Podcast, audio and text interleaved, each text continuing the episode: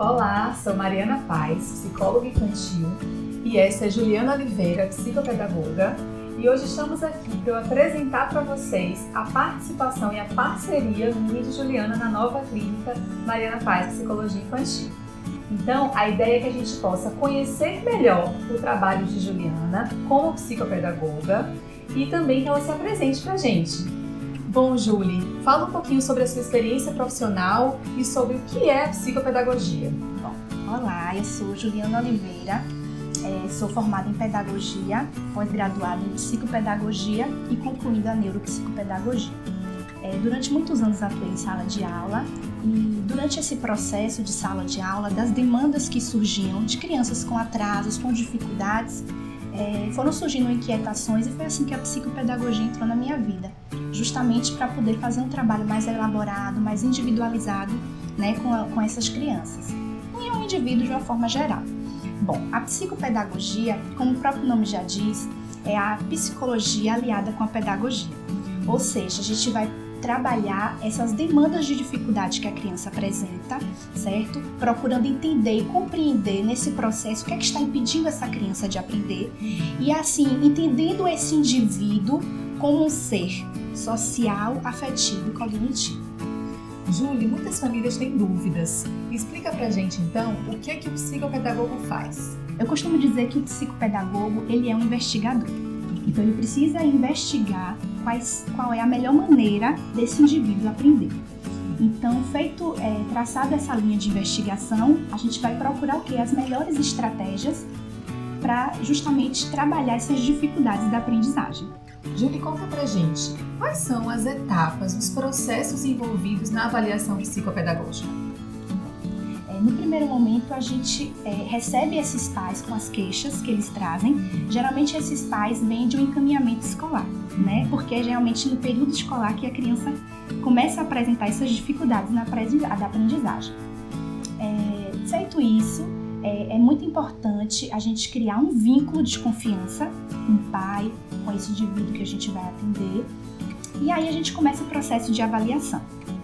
Nesse processo de avaliação, existem os testes psicopedagógicos, que aí temos a EOCA, as projetivas, as provas é, piagetianas, né? Então, a gente utiliza todos esses instrumentos psicopedagógicos para fazer uma avaliação e aí a gente traça é, um plano hipotético, né? Da, do, daquela dificuldade que foi apresentada pela criança. A partir daí, a gente é, monta umas estratégias de intervenção né, para poder trabalhar essas dificuldades que foram apresentadas. Também não posso esquecer da anamnese, porque é através da anamnese que a gente conhece um pouco da vida, desde a vida intrauterina da criança, a relação com a família. É, outro ponto importante também é visitar a escola, saber como é esta criança nesse ambiente escolar, se essa criança já tem um diagnóstico fechado, a gente conversar com os outros profissionais que acompanham, porque eu acho extremamente importante a gente alinhar o nosso trabalho junto com esses outros profissionais, certo? E aí a gente começa o plano de intervenção usando as melhores estratégias, né, para poder trabalhar essas dificuldades que foram encontradas. E aí depois nós fazemos uma devolutiva dos pais, né, para poder é, conversar sobre a, o que foi encontrado, os achados que foram encontrados, o que é que realmente a gente precisa focar né, com essa criança. Então, basicamente, é dessa forma. Então, o psicopedagogo vai trabalhar e vai planejar toda a sua intervenção justamente nessas dificuldades que foram encontradas. Para quem o trabalho do psicopedagogo é indicado? Para que tipo de crianças? Para que tipo de dificuldades? Bom, foi dito, né, a psicopedagogia, o foco dela é na aprendizagem. Então, tanto crianças ou adolescentes que apresentem dificuldades no seu processo de aprendizagem, é, seja atraso escolar, é, as notas baixas, né, aquelas crianças que tenham realmente o adolescente dificuldade em aprender, questões de distúrbio ou mesmo síndromes que causem a ruptura nessa aprendizagem. Então, é, crianças com atraso também no processo de alfabetização, certo? Então, esses, esses são os casos que são indicados, né, para poder o acompanhamento do psicopedagogo. Temos também, o psicopedagogo também pode atuar com idoso, aquele idoso também que teve algum trauma cerebral, do Alzheimer, derrame, né? Porque a gente pode desenvolver o trabalho na atenção, na memória também. A gente que trabalha com criança sabe que cada criança é uma diferente e que a gente precisa muito adaptar os recursos e instrumentos utilizados para cada uma delas. Como é que isso acontece na psicopedagogia? É verdade, a gente é, tem que entender que cada criança é um ser único, né? Com suas especificidades. Então, utilizar o lúdico muito nas minhas né, sessões, principalmente quando a gente está tratando de criança. Né? Não que na, em outra faixa etária a gente não, não aborde o lúdico, né? Mas eu acho que todo o material é, tem que ter esse cuidado para ser de acordo com a faixa etária.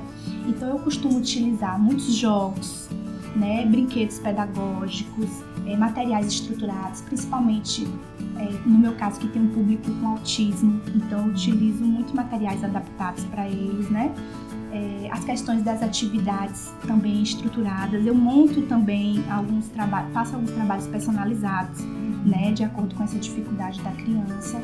Enfim, eu procuro, é, prime o primeiro ponto é conhecer um perfil, um gosto dessa criança, e aí eu tento aliar, né, com esses reforçadores, o que é que é reforçador para essa criança, para a minha sessão.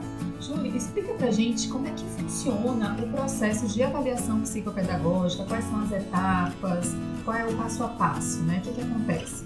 Bom, é, no primeiro momento a gente recebe esses pais, né, com essas queixas deles.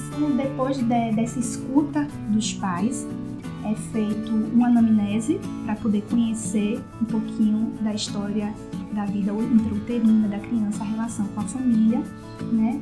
Outro ponto importante é criar um vínculo de confiança, né, entre esses pais e, esse, e essa criança ou esse indivíduo que a gente está recebendo.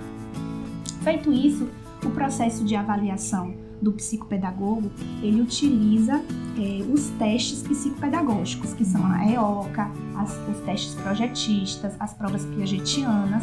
Então, a gente vai fazer toda uma avaliação para traçar um, uma hipótese, né, do qual é essa dificuldade, o que é que está impedindo essa criança de aprender. Feito isso, a gente monta um plano de intervenção, que é onde a gente vai procurar é, as melhores estratégias para poder trabalhar essas dificuldades que foram encontradas. É, também fazemos o um encaminhamento para outros profissionais, né, o que, que for necessário, porque é preciso entender que a psicopedagogia tange no aspecto da aprendizagem. É, outro ponto importante que também faz parte desse processo de avaliação do psicopedagogo é visitar as escolas, para saber como é esta criança né, nesse espaço, quais são as queixas trazidas também pelo professor né, que acompanha essa criança. É, se essa criança já tem um diagnóstico, já é acompanhada por outros profissionais, é, eu gosto também de ouvir um pouco né, esses profissionais, é, justamente para fazer um trabalho, alinhando o meu trabalho com o deles, que eu acho que é fundamental para a gente ter uns resultados bem positivos. Essa foi a entrevista com Juliana Oliveira, psicopedagoga, e esse é mais um serviço da Clínica Mariana Paz, Psicologia Infantil, para poder somar e contribuir ainda mais para o atendimento das crianças e das famílias. Obrigada, tchau, tchau!